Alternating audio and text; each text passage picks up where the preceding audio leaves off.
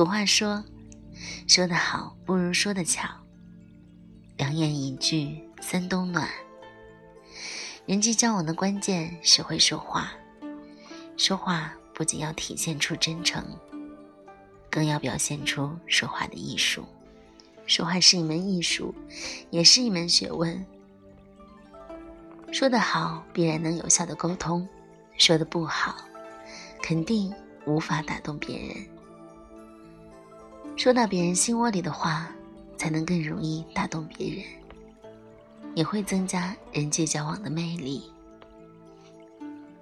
大家好，我是吴月英，爱听音乐，爱讲故事。我在山西，不论远方的你在哪里。我会一直在这里陪你读书。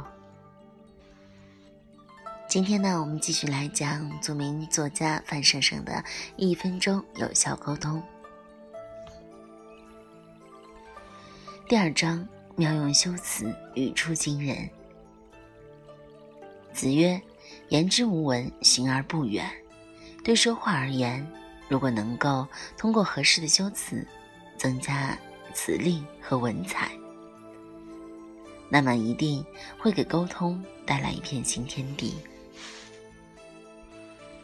修辞是一种高超的表达技巧，恰当的运用修辞会增加语言的魅力，收到独特的效果。一九二零年的一次会议上，苏联著名教育家加里宁做了工作报告。他的报告得到了大家的认可，赢得了大家的信赖。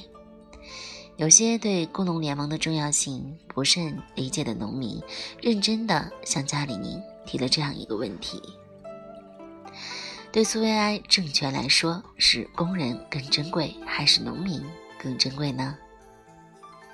加里宁听出了农民的顾虑，便微笑着提高嗓音反问道。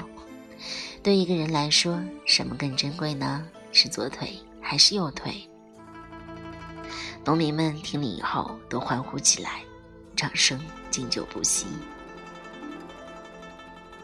加里宁以左右腿的珍贵对比来比喻工农联盟，形象生动地反映出工农联盟的本质，既表明了政府的态度，又避免了小人钻空子。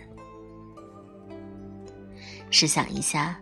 如果加里宁用左右手做对比，就很容易引起别人的误会，因为生活中大部分人都习惯用右手，而左右腿的作用几乎对每个人来说都是同等重要的。由此可见，在沟通中，一个恰到好处的修辞，既容易让人理解，又容易化解麻烦。妙用修辞，能让自己的意思得到更艺术的表达。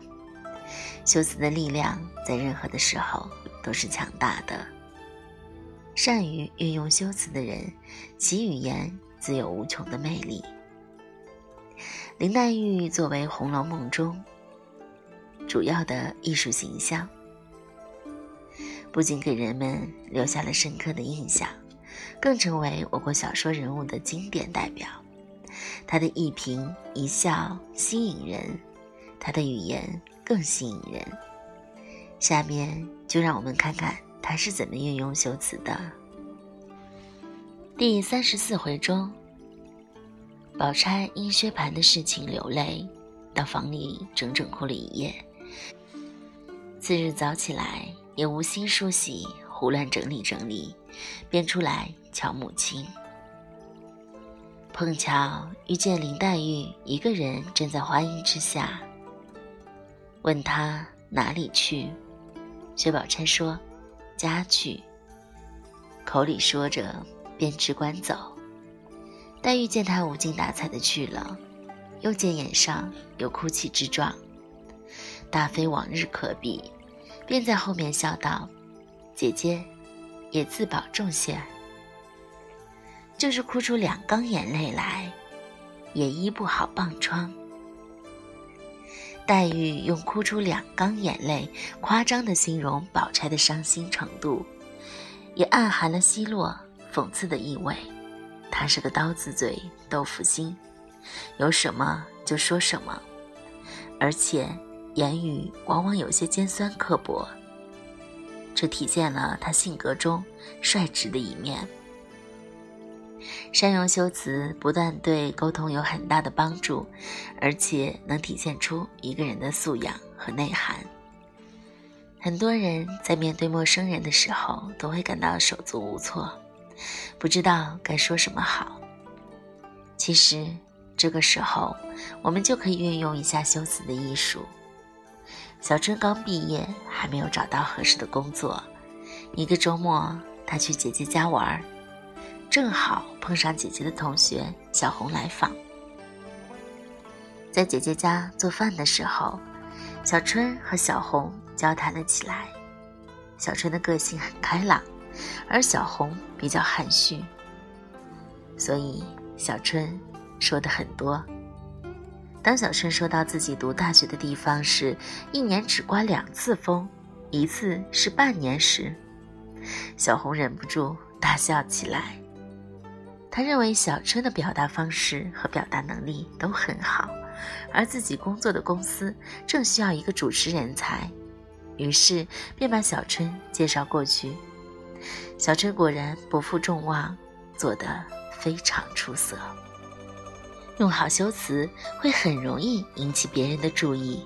在沟通中，我们一定要把握住这个精良的武器，让自己迅速吸引别人的注意，赢得别人的好感。